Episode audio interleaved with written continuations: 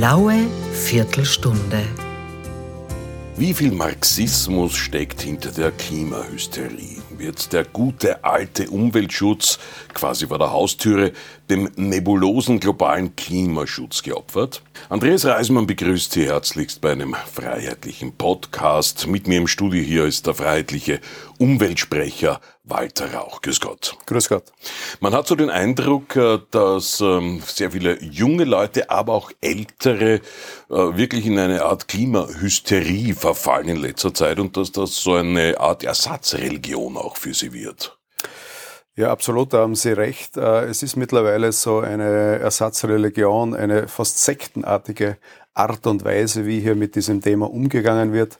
Ich habe es einmal in einer Rede im Parlament als Klimaterrorismus bezeichnet, weil ich diese Art und Weise, die Klimakleber auf der einen Seite die letzte Generation, aber natürlich auch äh, die Fridays for Future Bewegungen und die NGOs im Endeffekt hier panisieren, die mhm. Leute, die, die Menschen in Panik versetzen, aber nicht das Problem mit Hausverstand und mit einem notwendigen Ansatz hier Umweltpolitik zu betreiben. Mhm. Unbestritten leben wir derzeit in einer etwas wärmeren Zeit unseres Planeten Erde. Hat es ja immer kältere und wärmere Perioden gegeben. Unsere Vorfahren zum Beispiel haben auch schon unter wärmeren Temperaturen gelitten. Vor 150 Jahren war der Neusiedlersee ausgetrocknet.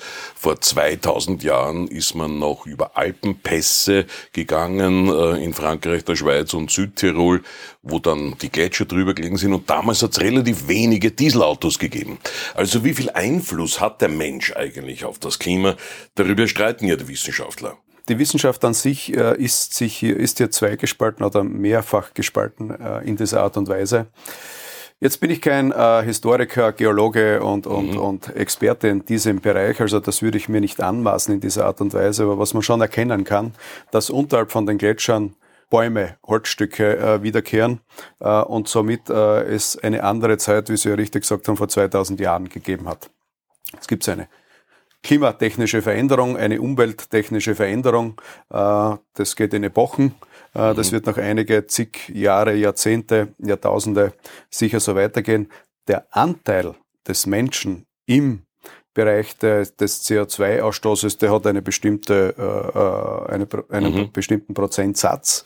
Äh, nichtsdestotrotz, äh, das alleinig auf den Verkehr zu reduzieren, das ist nicht nur zu wenig, sondern äh, ist im Umkehrschluss der Ansatz, im Endeffekt die Menschen nur zu belasten, mhm. ihnen das Fahren äh, vor allem den Individualverkehr für diejenigen, die es brauchen, äh, so zu schikanieren äh, und zu, zu reduzieren, dass es für viele irgendwann unleistbar wird. Und da, diesen Ansatz, den sehen wir nicht. Mhm.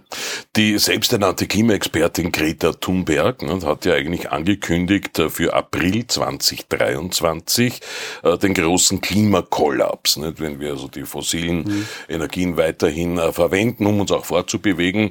Ähm, jetzt ist der April 2023 vergangen. Äh, wir leben, die Welt dreht sich weiter. Äh, diese Hysterie äh, soll schon ein bisschen auch zur Deindustrialisierung Europas irgendwie beitragen. Wenn man die Aussagen so beobachtet und Revue passieren lässt, dann stimmt es zu 100 Prozent. Denn mir kommt es fast so vor, die, die Europäer oder die Österreicher sollen mit der Rikscha fahren mhm. und in den asiatischen Ländern fahren die dann alle mit den SUVs spazieren. Äh, und wir sollen zurück in die Steinzeit mit dem Rad und mit dem Esel herumreiten. Mhm. Und mhm. ich glaube, wenn wir hier als Gesamteuropa nicht aufpassen und diese Klimaziele, die hier sehr hoch gehalten werden und ganz Europa nur 10% äh, CO2 ausstößt im Verhältnis zum Rest, zum Rest der Welt und Österreich nur 0,2%, dann sieht man hier die Ungleichgewichtung. Mhm. Also ja. es ist ja ein, eine Ungleichgewichtung hier auch von den, von den Fördermaßnahmen, wo hier auch dieser Green Climate Fonds, mhm. äh, der jetzt wieder, inklus äh, wieder mit 160 Millionen Euro bestückt wird von Österreich.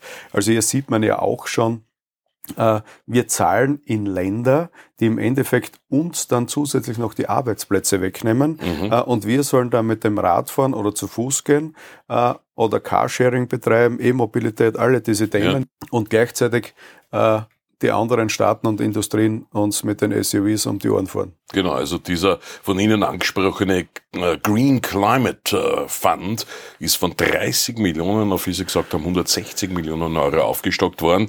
Und das ist unser Geld, unser Steuergeld und äh, Umwelt oder wie Sie sich nennen, Klimaschutzministerin Gewessler hat das also jetzt durchgebracht. Ja, die, die Frau Bundesminister Gewessler hat viele eigene Ansätze. Das nennt man so auf die äh, Wasser predigen und Wein trinken.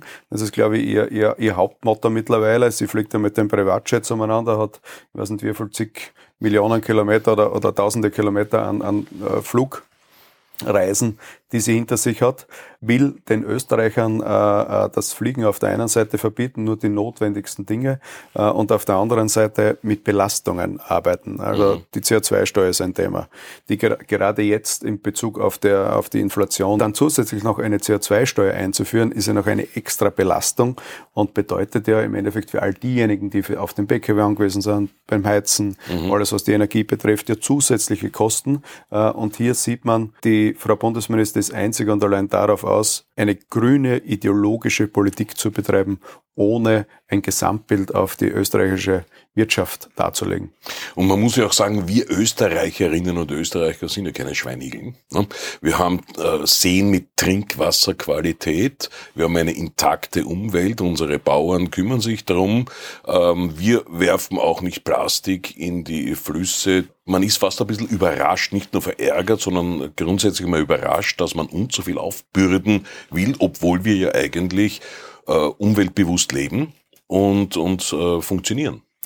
Wir haben ja eine, eine Umweltpolitik betrieben oder begonnen seit den 80er Jahren, Mitte der, Mitte der 90er Jahren, äh, intensiv auch in der Abfallwirtschaft. Mhm. Also das heißt äh, Müll trennen, Müll sammeln, recyceln, äh, wiederverwerten. Mhm. Äh, all das wurde ja in den letzten Jahrzehnten betrieben und ist ja natürlich auch im Umkehrschluss auch äh, von den Gemeinden über die Daseinsvorsorge dann äh, äh, äh, praktiziert worden und hat natürlich auch den Effekt, dass wir eine sehr intakte Landschaft und, und auch die intakte Städte, aber natürlich auch den ländlichen Raum haben. Mhm. Äh, und es gibt sehr, sehr viele Vorschriften, wie Sie gesagt haben, auch beim Gülle ausbringen, beim Düngen auf Flächen äh der landwirtschaftlichen Nutzflächen. Hier gibt es überall klare Konzepte und klare Strategien die es in anderen Staaten und Ländern in der nicht gibt. Dann gibt es immer das Gegenargument, man soll sich nicht mit den schlechteren messen oder vergleichen, man muss mit gutem Beispiel vorangehen.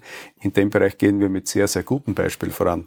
Und wie Sie gesagt haben, auch mit dem Müll und mit dem Plastik, wir recyceln unser Plastik mhm. äh, und verwerten das auch, auch, auch wieder äh, und sammeln das auch in unterschiedlichen Kartonagen.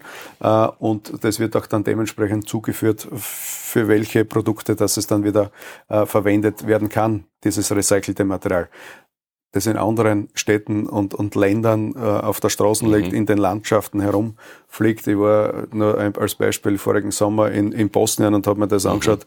Das ist wie bei uns in den 50er Jahren, was irgendwelche Schutthalten geben und alles, alles zusammen ist alles wurscht. Mhm. Äh, ich verstehe schon, man soll sich mit diesen Staaten nicht vergleichen, aber wir müssen irgendwann einmal auf ein gleiches Niveau kommen, auf einen mhm. gleichen Level, damit man auch in den Staaten, die weiterentwickelt sind, äh, äh, irgendwann einmal auf eine, auf eine Basis kommt, dass hier äh, ein Gleichklang entsteht. Mhm. Äh, es hat in den 70er, 80ern den sauren Regen gegeben. Ui, der saure Regen macht unsere Wälder kaputt. War auch so, ich meine, damals hat es noch sehr viel Hausbrand gegeben mit Kohle, die Autos hatten noch keinen Cut. Der Ostblock hat sowieso rausgepfeffert, was geht durch seine Schlote. Und da hat es schon ein Waldsterben, Erzgebirge, Ostdeutschland gegeben. Dann hat es geheißen, das Ozonloch wird uns äh, niederringen. Jetzt äh, ist es CO2 oder, oder Stickoxide. Also man lässt sich immer etwas Neues einfallen. Ja, alle 10, 15 Jahresabschnitten gibt es so ein Thema. Und gleichzeitig versucht man immer mehr, äh, die, die, die Schrauben anzudrehen um dem Bürger nicht nur ein schlechtes Gewissen einzureden, sondern auch einen Generationenkonflikt in einer gewissen mhm. Art und Weise herbeizuführen zwischen die Alten sind die Bösen, die haben unsere Umwelt vernichtet mhm. oder unser Klima vernichtet und wir müssen jetzt damit als Junge äh, äh, den, den, den Misthaufen zusammenräumen. Und die Welt retten. Und die Welt retten. Und, und beides ist natürlich eines und da bin ich schon ein bisschen äh, äh kritisch auch gegenüber der Jugend, die hier so fanatisch äh, auf dieses Thema drauf fährt. Äh, Jeder von ihnen läuft mit einem Smartphone herum, mhm. was 1400 Euro kostet. Jeder von ihnen hat die neuesten äh, Klamotten in Form von, von Designer äh, und, und Markenprodukten. Ja. Und gleichzeitig äh, möchte man natürlich seinen sein Lifestyle, Balance, Work-Life, was er immer leben. Äh, und gleichzeitig und gleichzeitig äh, versucht man hier, ich bin eh so grün und eh so gut. Mhm. Kommen wir nochmal zurück zum Verbrennungsmotor. Nicht? Man äh, wundert sich ja auch, die EU hat äh, Vorschriften gesetzt im Punkt der Staubsauger. Da haben wir, glaube ich, nur bei bis 700 Watt und äh, Stromsparlampen muss man einführen, aber es sollen jetzt alle mit E-Autos fahren.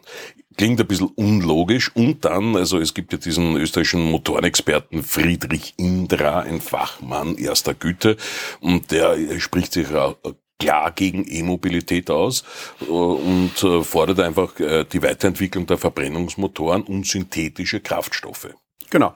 Das ist auch unser Ansatz. Wir sagen also, es muss sowohl als auch sein. Die E-Mobilität wird nicht der Weisheit letzter Schluss sein. Mhm. Das heißt, die Mobilität wird mit der reinen Elektrizität nicht möglich sein.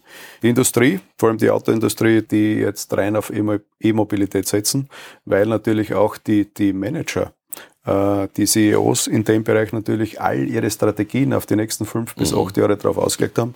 Und warum? Wollen sie jetzt nicht äh, der, aufgrund der Situation zu wenig Energie, neue Technologien, wie Sie gesagt haben, auch bei den Treibstoffen und bei den Motoren, äh, E-Fuels, äh, Ethanol und und und, was da alles noch möglich ist mhm. und noch kommen wird zusätzlich. Ja. Äh, die Forschung geht die ja Forschung weiter. geht ja weiter. Und äh, das lehnen natürlich diese CEOs und diese Manager ab. Warum? weil sie dann ihre Ziele nicht erreichen würden und das würde bedeuten, dass sie ihre Bonifikationszahlungen nicht generieren könnten. Der Automotive Cluster, mhm. den wir in der Steiermark haben, aber auch in Oberösterreich, ist in der Art und Weise gefährdet. Warum? Bei der E-Mobilität hat ein Fahrzeug 1500 Komponenten, mhm. die zusammengesetzt werden. Bei äh, einem Verbrenner hast du 10.000 Komponenten, die zusammengesetzt werden, um ein Fahrzeug zu herzustellen. Aha, das heißt, alleine in dem Bereich äh, ist natürlich eine höhere Marge, weniger Komponenten, mehr Gewinn. Äh, auf der anderen Seite hast du natürlich auch weniger Arbeitsplätze. Ja. Und das wird äh, in vielen Bereichen in der Steiermark, merkt man schon, äh, wo hier reduziert wird. Äh, und in, in Oberösterreich funktioniert es noch. Ich sage bewusst noch. Mhm. Kommen wir noch äh, zu einem äh, Thema, das ja sehr viele äh, Klimahysteriker sehr glücklich macht, nämlich die Windkraft. Ne? Es gibt ja auch bei uns schon große Windparks, Parndorf, Nordburgenland, überall schießen sie aus dem Boden. Äh, ist das der Weisheit letzter Schluss? Windkraft, ich meine, der Wind weht nicht immer, ist der Strom von dort überhaupt auch woanders hinzubringen, so schnell, wo er gebraucht wird, wo kein Wind weht? Die Windräder an sich äh, haben in unserer Landschaft, vor allem in den Alpen, in den, in den ländlichen Bereich in dieser Art und Weise und auf unseren Bergen nichts verloren. Warum? Weil äh, erstens brauchst du zig Kilometer Bergstraßen, um diese großen, schweren, schweren äh, Güter da auf den Berg zu bringen. Mhm. Das heißt, Versiegelung vom Boden, äh, oben dann am Berg zigtausende Kubik an Beton, die dort verbaut werden äh, und dann was noch ein Punkt ist, es passt in unsere Landschaft nicht hinein. Mhm. Und vor allem der Output ist, ist äh, marginal, vor allem dort, wo der Wind nicht in dieser Form permanent äh, geht. Und ich finde, dass auch diese Forderung über 1500 Windräder mehr in, der, in ganz Österreich, was die Gewessler fordert als Bundesministerin, das ist eine, eine plakative Zahl, die im Endeffekt äh, eine ehemalige NGO-Protagonistin, so wie sie ist, äh, plakativ darlegen kann, aber im Endeffekt äh, für Österreich unpassend ist. Und Sondermüll sind sie auch die Windräder, wenn sie dann abgebaut werden und sie töten Vögel. Das ist der nächste Punkt. Das, da kommt dann der Naturschutz zum, ja. zum Tragen. Sie töten Vögel. Sie haben auch mit dem Eiswurf, weil sie vereisen ja teilweise, dann gibt es auch den Eiswurf. Mhm. Sie sind ja nicht ganz ungefährlich. Und äh, es macht natürlich auch einen Lärm. Sie sollen es dorthin stellen, wo sie Windparks, die wir jetzt haben, die sollen sie erweitern, was passt und auch wirtschaftlich betrieben werden können. Aber das jetzt flächendeckend auf Österreich auszubreiten, das ist ein No-Go. Mhm. Wir sind im Endeffekt im Energiebedarf äh, sehr, sehr gut abgedeckt. Wir haben eigentlich ein flächendeckendes, ein, ein gutes äh, System. Was wir natürlich brauchen, ist der Netzausbau. Mhm. Wir, haben, wir haben einen massiven Rückstand im Netzausbau. Das heißt, dass wir viele Kunden oder Privatpersonen auf ihren Hausdächern äh, zu einer PV-Anlage, eine Photovoltaikanlage installieren können, dürfen aber nicht ins Netz einspeisen, weil das Leitungsnetz, das öffentliche Leitungsnetz, diese Einspeisung nicht mehr verträgt aufgrund der Netzüberlastung. Mhm. Und hier braucht es mindestens noch zehn Jahre, damit wir auf einen Level kommen, damit äh, hier auch ein höherer Eigenversorgungsgrad äh, der Privatkunden möglich ist. Das ist die eine Geschichte. Und auf der anderen Seite, wenn man es ganz ehrlich auf den Punkt bringt, die Energieversorger haben zum Großteil gar kein Interesse daran, dass die Privaten solche PV-Anlagen, die aber gleichzeitig von der Regierung gefördert werden, äh, installieren. Warum? Mhm. Weil sie natürlich Kunden verlieren. Also hier ist ein, eine Abila Divergenz in dem, was uns kommunikativ ermittelt wird im Verhältnis zu dem, was auch noch zusätzlich möglich wäre. Also hier ist es ein Geschäftsmodell und hier hat die Bundesregierung in dem Bereich, also die Frau Minister, massiv äh, nicht nur versagt, sondern äh, ist dem Ganzen ein bisschen auf den Leim gegangen. Gut, dann bedanke ich mich herzlichst für das interessante Gespräch und möchte auch anmerken, es hat mich narrisch gefreut, dass ich Umweltsprecher sagen äh, konnte hier von den Freiheitlichen und nicht diesen heuchlerischen Ausdruck Klimaschutzsprecher verwenden musste. Dankeschön, Walter Rauch, der Freiheitliche Umweltsprecher. Danke für das Gespräch.